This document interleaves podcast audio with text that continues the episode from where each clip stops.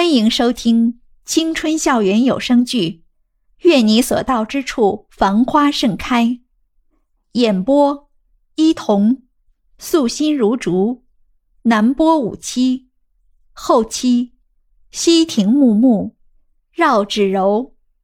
第十五集，大块头一双雾蒙蒙的眼睛看着他，仿佛有千言万语想要倾诉，但是此刻。他一句话都说不出，只能任凭眼泪把自己内心所有的感情都隐藏。袁依依小心翼翼的把纸巾递给他，愧疚的垂下了头。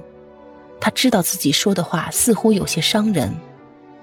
大块头并不理他，只是流着泪，悲痛欲绝的看着他，那表情，让人的心忍不住的揪起来疼。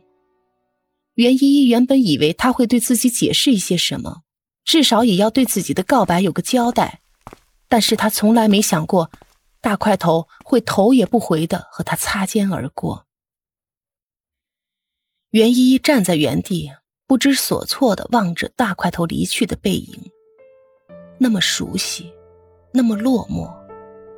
离开的大块头再也没有回头看一眼，好像也是。只有自己是个很念旧的人，别的人都可以在离开的时候落落大方，在一段感情结束的时候全身而退，好像只有自己一直活在过去的回忆里。想到这里，他鼻头一酸，嘴角勾起一抹苦涩的笑容。一个月的最后一周周末，是袁依依和他约定好回家的日子。虽然袁依依心里很不情愿，但还是早早的起床收拾起来，赶在太阳升起之前坐上了第一班回家的公交。清晨的空气很清新，公车上像往常一样，只有袁依依和开车的司机。往常夏耀阳可能会在他的要求下陪他坐一段路，然后在离家的前一个站下车，坐返程公车回去。夏耀阳陪他坐了那么多次的公车，但是他从来没有真正的送袁依依回过家。他就是那样的善良，从来都不知道该怎么拒绝别人的要求。为了不让别人失望，他总会尽自己最大的努力去帮助别人。原来夏耀阳也不是只对自己一个人好。袁依依想，这样算起来，自己在这个世界上好像真的一无所有。在袁依依望着窗外发呆的时候，不知不觉的就抵达了目的地。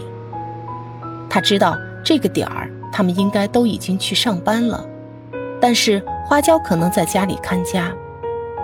花椒是高三那年，袁依依和夏耀阳一起在一个破桥洞下面发现的。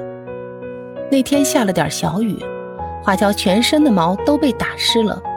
瑟瑟发抖的花椒不时发出一声声喵呜喵呜的哽咽声，看到他瘦骨嶙峋的小身板，让袁依依心疼不已。袁依依最终收养了他，带回家帮他洗干净后，喂他吃了个花椒饼。他吃饱喝足后很满足，不住地蹭着袁依依的脚步打转，然后他就有了花椒这个名字。那个时候，妈妈和他一样喜欢花椒。每次出门的时候，妈妈都要叮嘱花椒要好好看家，不能偷吃冰柜里的食物。花椒喵呜喵呜地回应着，似乎真的能听懂。妈妈是个善良的女人，她对生活一直充满热情，对所有的生物都有怜爱之心。可能正是因为这样，上帝才会眷顾她吧。刚啪嗒一声打开门，一团毛茸茸的东西就一下子穿到袁依依的脚边，亲昵的依偎着。袁依依伸长了胳膊，把圆滚滚的花椒从地上捞起来，说道：“你这个小懒鬼，又长胖了一圈哦。”花椒缩了缩身子，往他怀里蹭了蹭。茶几上放着一堆零食，居然都是袁依依平时爱吃的。袁依依不紧不慢地在沙发前坐下来，嘴角噙着一抹若有若无的笑意，好像每次回家，他都能变着戏法给自己弄出些意外和惊喜来，每次都能让他记忆深刻。上次他亲自下厨，忙活了一个下午，才从厨房里端出他的战斗成果——胜利的果实。袁依依看了看那些黑乎乎、看不出原材料是什么的东西，果断的提议：“我们去外边吃吧。”袁依依想，这样卖力的讨好着别人的女儿，还是一个穷人的女儿，也只有她谢思琪，她这种胸大无脑的女人才能做出来吧。